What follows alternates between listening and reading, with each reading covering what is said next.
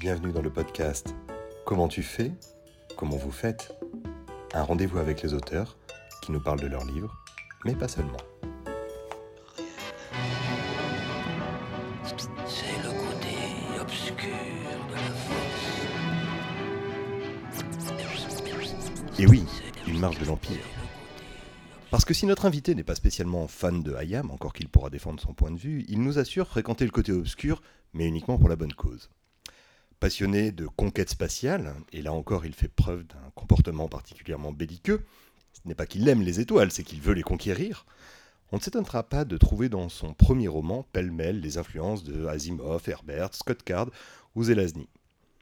Et un peu de Dumas pour son côté mousquetaire. Bienvenue Sébastien Coville. Je, voulais passer Daft Punk en introduction, euh, puis je me suis dit que finalement, avec votre premier roman L'Empire s'effondre, l'allusion à Star Wars avait quelque chose de plus ambiancé finalement. Oui, effectivement, peut-être que Dark Vador euh, a une actualité en ce moment. Euh, L'Empire euh, s'effondre. Et oui, May the Force be with you, absolument. Sébastien Coville, c'est votre premier roman, L'Empire s'effondre, le premier tome d'une trilogie, si mes informations sont bonnes. Je le souhaite, sinon c'est votre éditeur qu'il faut renvoyer. Est-ce que vous pouvez nous raconter quel parcours vous a mené à l'écriture de ce roman qui aurait dû à l'origine être une bande dessinée, c'est bien ça? Oui, au départ, euh, c'est comme ça que je l'avais conçu. Euh, J'ai fait ça au sortir de mes études de scénario. Euh, et je me suis dit que l'univers était suffisamment riche et mon envie, surtout depuis l'adolescence, c'était d'écrire des romans. Et donc je me suis dit à un moment, bon bah la BD non, le roman oui. Donc euh, je suis parti euh, sur l'écriture euh, de ce roman, mais ça n'a pas été le cas tout de suite. D'abord, je suis sorti de mes études, j'ai travaillé pour l'audiovisuel, où j'ai fait de l'accompagnement d'auteur et de la direction d'écriture. Et puis, à un moment, je me suis dit, bon, trop c'est trop, faut que je l'écrive, faut que j'y aille. Et donc, j'ai un peu tout lâché et je me suis mis à écrire euh, le roman. euh, et c'est peut-être pour ça d'ailleurs qu'on peut y trouver un côté euh, cinématographique, parce que mes études et mon intérêt au départ étaient très portés sur le cinéma. Et d'ailleurs, quand là j'entendais Ayam avec l'école du micro d'argent et, cette chanson-là, je voyais tout de suite le clip qui était assez génial. On a demandé à Kenaton de jouer l'un des rôles du roman. Il, il hésite encore.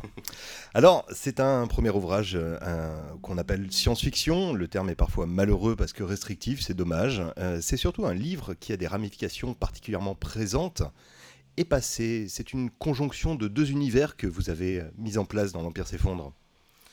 Alors en fait, oui, s'il y a des échos euh, avec aujourd'hui, euh, des échos, ça veut dire que ça vient euh, d'ailleurs, et cet ailleurs, effectivement, c'est le passé. C'est un univers que j'ai construit à partir d'une histoire, et cette histoire-là, euh, c'est notre imaginaire collectif, et c'est comme ça en tout cas que moi je l'ai voulu. Euh, C'est-à-dire que ça puise dans euh, ce que nous, on a pu connaître dans la culture française, c'est-à-dire aussi bien la période romaine que la Révolution, que le 19e siècle, c'est-à-dire que je puise mes, mes inspirations énormément dans ce que nous-mêmes on a vécu, ce qui va donc nous évoquer des choses. Parce que mon intérêt, c'était que, euh, certes, il y a des échos avec aujourd'hui, euh, on peut peut-être y voir certaines choses, mais c'était de faire appel à notre imagination, et pour ça, je pense qu'il faut euh, faire appel à des choses qu'on connaît. Et ces choses-là, c'est le passé. Moi, j'adore l'histoire, j'ai une passion depuis l'enfance pour l'histoire, et ce que j'adore avec ça, c'est que c'est un laboratoire.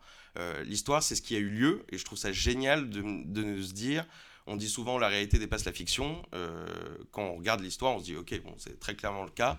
Et donc, euh, pourquoi ne pas s'en inspirer? C'est une, euh, fantastique, c'est un fantastique panel de personnalités, de d'actions, de, de possibilités.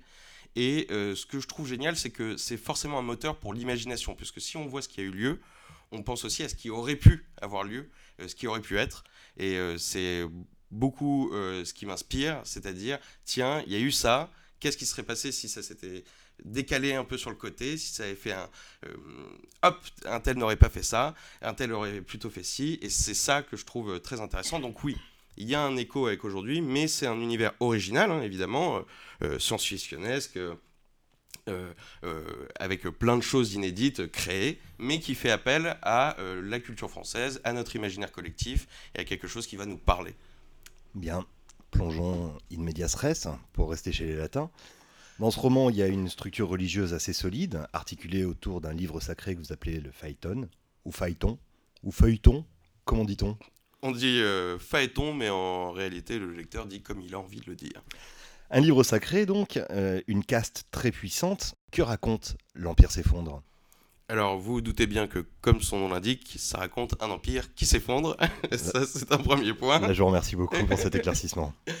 Euh, non, euh, oui, effectivement. C'est euh, donc un empire qui s'effondre, mais c'est quoi? C'est une société théocratique, Seth, qui est un empire qui est très puissant, et qui est une société théocratique fondée autour d'un livre, un livre qui a instauré des castes en fonction des métiers principalement, et de toute une mythologie, de toute une foi qui prend en compte tous les aspects de la vie. Donc c'est une société très fermée.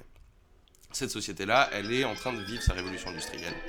Et cette révolution industrielle va clairement euh, créer des euh, soucis avec la structure traditionnelle de euh, cet empire. On suit Alfred de Pergoal, qui est un ingénieur très célèbre pour l'invention des micromoteurs vapeur, l'égérie, le coqueluche de sa caste, et qui est arrivé au sommet par son travail et va vivre un attentat lors de la cérémonie du carnaval, qui est la grande fête religieuse de l'année, qui dure trois jours, ou qui est euh, euh, voilà, un moment de fête euh, pour tout le monde, enfin, quoique, puisqu'il va bien voir que la capitale est dans un, un état pas possible. Et cet attentat, en fait, il y a un attentat qui se passe pendant cette cérémonie et qui déclenche un effondrement généralisé, une insurrection, un chaos. Ça va être très très dur, évidemment, et ça va pas être dur que pour Alfred. Ça va être aussi dur pour Léonore Azur, qui est son bras droit, qui est une mécanicienne qui n'a pas du tout le même passé que lui, qui est euh, pareil, euh, arrivée là un peu euh, par des chemins détournés, et qui, elle, voit tous ses efforts réduits à néant, et surtout à une grande question qui est survivre. Parce que c'est une, une insurrection qui commence au cœur de la capitale et qui va prendre dans tout l'Empire, et c'est vraiment un jeu de domino, tout se met à s'effondrer de partout, dans toutes les provinces, dans tous les pays, avec toutes les villes, et c'est vraiment la structure générale de cet empire qui s'effondre. Il y a aussi, euh, ça raconte quoi? Ça raconte comment, euh, en réalité, cet effondrement, il est déjà euh, pensé par certains, il est déjà attendu, comme par exemple Arsène de Virol, qui est le, le souverain de la caste de la loi, et qui lui sent bien qu'il va falloir trouver une manière de changer. Et ce qui va se passer, c'est que le pouvoir militaire, le pouvoir euh, comment dire, juridique, le pouvoir euh, de la foi, le pouvoir euh, des techniciens, tous ces pouvoirs-là ont une vision de ce qu'il faudrait faire. Ces visions-là ne vont pas ensemble, et donc ils vont s'affronter au cours d'un effondrement généralisé pour savoir ce que va être prochainement Seth. Un empire, quelque chose d'autre. Personne, tout le monde a une idée, mais personne ne le sait encore. C'est toujours le même problème, j'ai raison, les autres ont tort, mais encore faut-il qu'ils le comprennent. Il y a deux choses que vous ne nous dites pas dans ce livre. Le premier, c'est l'inspiration Thierry Pratchett, puisque cet univers repose sur un monde plat.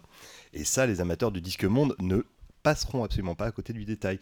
La seconde, c'est que ce fameux inventeur, il a des petits côtés d'Elon Musk un peu, non? Un petit peu, peut-être. Un petit peu? Non, c'est c'est clairement, oui, effectivement. Il y a...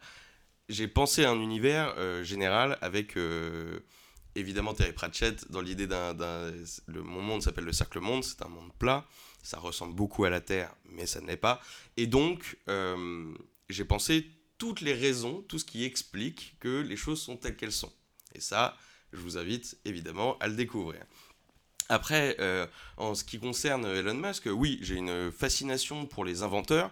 Euh, ça passe euh, euh, de Denis Papin il y a très longtemps, mais ça revient jusqu'à évidemment Edison, Tesla, et puis là dernièrement Elon Musk, parce que j'adore l'idée de quelqu'un qui travaille beaucoup, parce qu'il a une idée, une vision, veut emporter l'adhésion avec lui autour de cette vision-là.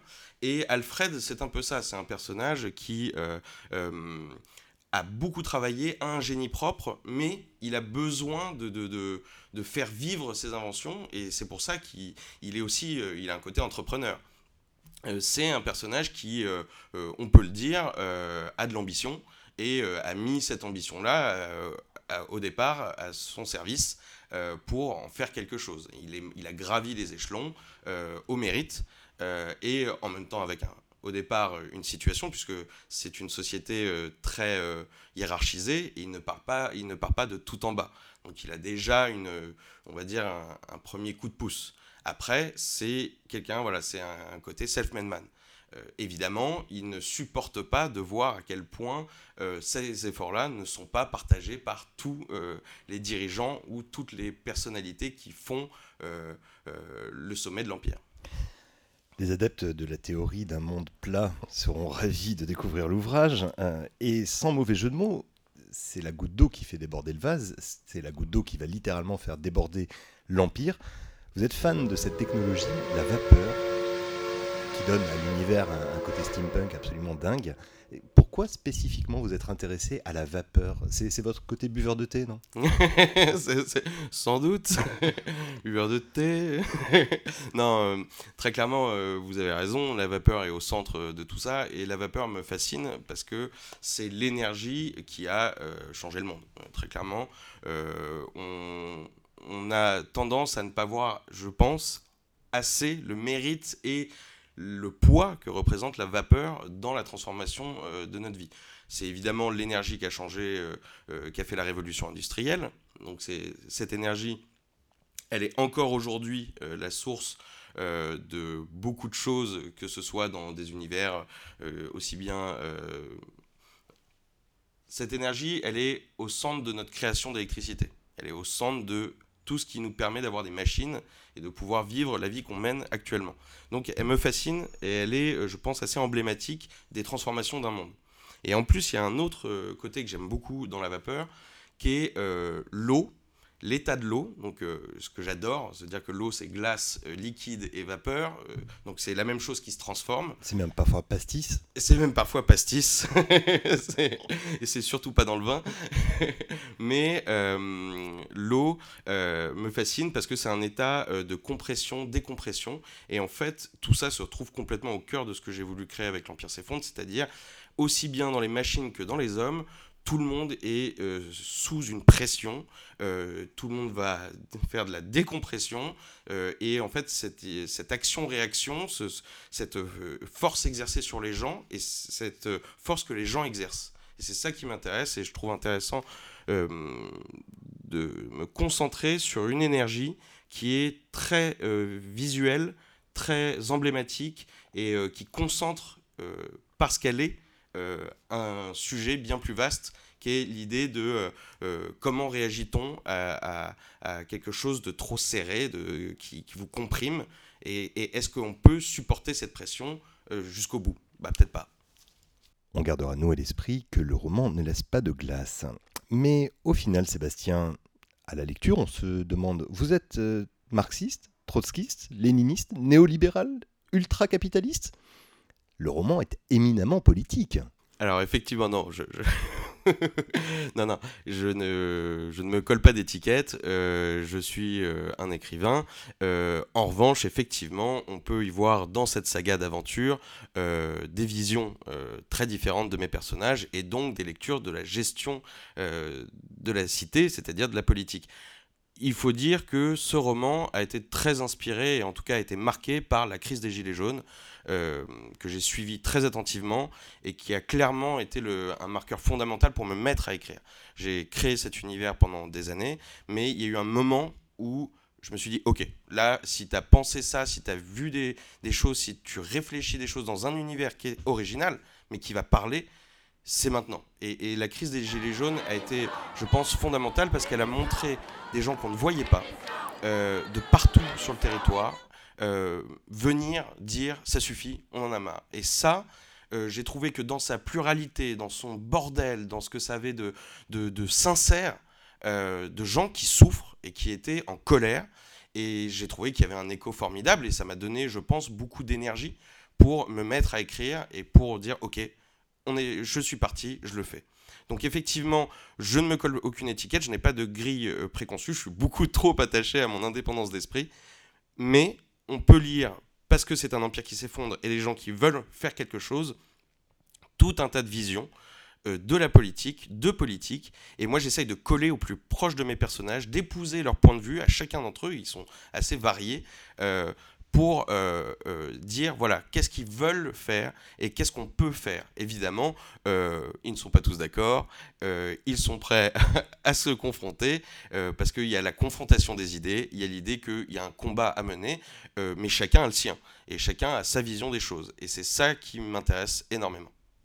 Et c'est d'ailleurs l'une des forces majeures, je pense, de, de cette trilogie naissante, c'est la cohérence globale. Parce que quand on se lance dans une aventure d'écriture de ce genre, de cette ampleur, évidemment, on ne peut pas s'empêcher de penser à Asimov, à Herbert, surtout à Herbert. Mais la cohérence, elle est, elle est intrinsèque. On a vraiment le sentiment d'entrer dans un univers dont vous maîtrisez chacune des cartes. Il y a un côté balsacien dans l'écriture où on vous retrouve à toute étape de sorte que rien n'échappe. Comment est-ce que vous avez travaillé la structure de cet univers? Alors déjà, j'aime dire que je suis très content de pouvoir euh, faire danser euh, toutes ces marionnettes et contrôler comme ça tous les aspects de cet univers. Non, je suis... Je suis... Côté puppet master. Dance, famille puppet. euh, non, effectivement, euh, j'ai beaucoup travaillé. déjà, c'est beaucoup de travail parce que je prends les choses très au sérieux. ce qui veut dire que, évidemment, j'ai des influences littéraires et des grands auteurs, euh, ceux que vous avez cités sont, clairement les, majeurs, euh, avec beaucoup les feuilletonistes. C'est pour ça que j'aime bien aussi euh, effectivement la mention sur Dumas, Balzac. j'aime beaucoup cette, idée de récits qui avancent toujours, qui sont dans le mouvement. cette idée de mouvement pour moi et de rythme est très importante et effectivement pour avoir de la cohérence ce que j'ai fait c'est de partir sur des choses très sérieuses au départ construire une géographie une histoire, de partir de très loin, c'est-à-dire que je sais, je connais l'histoire de mon empire, je sais comment il fonctionne, je sais comment il s'est construit, je sais comment on mange, je sais comment on, s'habille, je sais comment on, vit, et je sais donc pourquoi les gens font ce qu'ils font. Ce qui fait que s'ils ne font pas ce qui est attendu, ça devient inédit, ça devient étonnant, mais c'est traité comme tel. Il y a une, je, j'ai euh, créé un univers suffisamment, je pense, euh, complet par plein de documents, plein plein de documents, plein d'articles. J'ai ce que j'appelle l'encyclopédie Père Goël euh, sur mon ordinateur. 6 à 7 années d'écriture, c'est bien oui, ça Oui, c'est ça. J'ai mis 7 ans euh, à aboutir euh, donc à ce, ce, tome 1, qui est le début d'une trilogie. mais c'est énormément de boulot derrière pour pouvoir avoir cette cohérence. Et en fait, ça me permet de visualiser énormément ce que j'écris. Ça ne veut pas dire que ce n'est pas du scénario, je fais vraiment très attention, j'écris des romans et que ce soit littéraire, mais je visualise beaucoup ce que j'écris et donc faut qu'il y ait une cohérence. Ça, nécessairement, je vois les choses et j'ai même euh, dernièrement fait un rêve dans mon univers. Alors ça, ça m'a laissé complètement. Je me suis réveillé le matin, je me suis dit c'est bon, rien que pour ça, c'est magnifique de, de, rêver d'être. J'arrête le thé. oui, oui, oui. et, euh, et, non, très clairement. Euh, j'ai vraiment construit brique après brique et, euh, eh ben euh, c'est un peu la phrase euh, il y a une phrase de Malraux sur le côté une civilisation c'est ce qui s'agrège autour d'une religion. Lorsque dans une centaine d'années les historiens s'occuperont de nous. Je suis allé sur la religion, c'est quoi cette religion, comment elle fonctionne, c'est quoi sa mythologie, donc nécessairement quelles sont les grandes lignes philosophiques que ça va donner, qu'est-ce que ces lignes philosophiques vont amener dans l'histoire, c'est-à-dire bah, c'est un empire qui, est très, euh, euh, comment dire, euh, fort sur sa religion et qui donc impose, c'est guerrier, euh, donc ok, donc ils sont développés comme ça, l'histoire s'est fait là, oui mais géographiquement bah, ils ont telle frontière, là c'est bloqué, là c'est différent, et c'est comme ça que j'ai petit à petit, couche après couche, créé un univers qui, je l'espère, est le plus complet possible et permet d'avoir une cohérence, ce qui fait qu'après je me balade avec mes personnages dedans et évidemment je fais très attention à me dire ah oui bon là ça euh, tel euh, ils utiliseraient ci ou ça euh, et ça demande beaucoup de relecture et de relecture et de relecture mais je pense que le résultat en tout cas moi je trouve le résultat à la hauteur. En vaut, en vaut amplement la peine. Je voudrais conclure Sébastien sur l'un de ces personnages justement et plutôt sur l'une de ces personnages, Léonore. Parlez-nous de cette femme qui est au cœur du récit, qui est en quelque sorte le contrepoint de ce créateur génial. Euh, elle a une force particulière, elle a un passé extrêmement lourd. Comment est-ce que ce personnage vous est venu et, quelles ont été les difficultés avec elle? Parce qu'on en a parlé ensemble. Elle n'est pas simple, Léonore. c'est moins qu'on puisse dire. Euh, non, c'est clairement un des personnages que j'affectionne euh, tout particulièrement, aussi parce qu'il me donne un mal de chien et qu'il faut euh, arriver à, percer tous ces mystères et que c'est pas facile. Léonore, c'est effectivement un peu le, le contrepoint d'Alfred dans la mesure où elle, Alfred bénéficie d'un- contexte, de conditions qui lui permettent de pouvoir s'élever, même si après, sans le travail et sans son génie personnel, ça n'aurait pas marché. Léonore, c'est euh, l'astuce, c'est euh, la capacité à euh, renverser la situation, à trouver la manière. On, on me ferme la porte, je passe par la fenêtre. On me ferme la fenêtre, je passe par la cheminée. On, on- on me ferme la cheminée, je rase la maison. Problème résolu. Et donc oui, Léonore a un On m'oppose un empire, je rase l'empire. en tout cas, je vais pas me laisser faire. Et, et très clairement, Léonore a une, a une capacité à... euh, elle a... C'est quelqu'un de, de- de- d'entier. Euh, aussi bien dans sa relation avec Alfred, aussi bien dans sa relation avec euh, sa mère adoptive, parce qu'effectivement, elle, elle- elle a euh, un passé très lourd. Et en gros, la vie lui a pas fait de cadeau dès le départ. Et elle aurait très bien pu euh, dire bah tant pis, je laisse tomber. Et elle, ce qu'elle a fait, c'est de dire euh, bon bah qu'est-ce que je vais faire? Qu'est-ce que je vais faire? Et de s'y mettre. Et c'est par cette volonté-là que euh, elle rencontre Alfred. Et Alfred lui voit en elle quelqu'un qui, qui partage ce même goût pour on va le faire. Sauf que là, l'empire s'effondre. C'est un chaos total. C'est une jolie jeune femme. Ça va pas être facile. Va falloir en donner encore plus. Et euh, elle est capable. Elle est capable parce que c'est un cœur franc et que elle n'a, si elle a peur, elle affronte sa peur et elle y va. Et ça, je trouve ça très intéressant parce que ça ne veut pas dire qu'elle n'a pas de faille, ça ne veut pas dire qu'elle n'en souffre pas. Euh, elle en souffre, elle a euh, une véritable tendresse, je dirais, pour, pour, pour Alfred et pour, pour ce qui se passe. Mais elle a des principes aussi et elle est prête à mettre les mains dans le cambouis. D'ailleurs, c'est ce qu'elle fait tous les jours quand elle est aux ateliers. Et les mains dans la vapeur au final. Sébastien Coville, merci beaucoup pour cette discussion. Je rappelle le livre L'Empire s'effondre, tome 1, aux éditions Anne Carrière. Bonne continuation. On attend, j'attends moi en tout cas impatiemment le tome 2 et j'imagine que les lecteurs qui découvriront le premier me rejoindront. Excellente fin de journée. Euh, excellente fin de journée, merci à vous et oui, oui, le tome 2 arrive au printemps prochain. Oui, on aurait eu de la peine à attendre 6 à 7 ans à nouveau. Merci beaucoup Sébastien. Au revoir. Merci.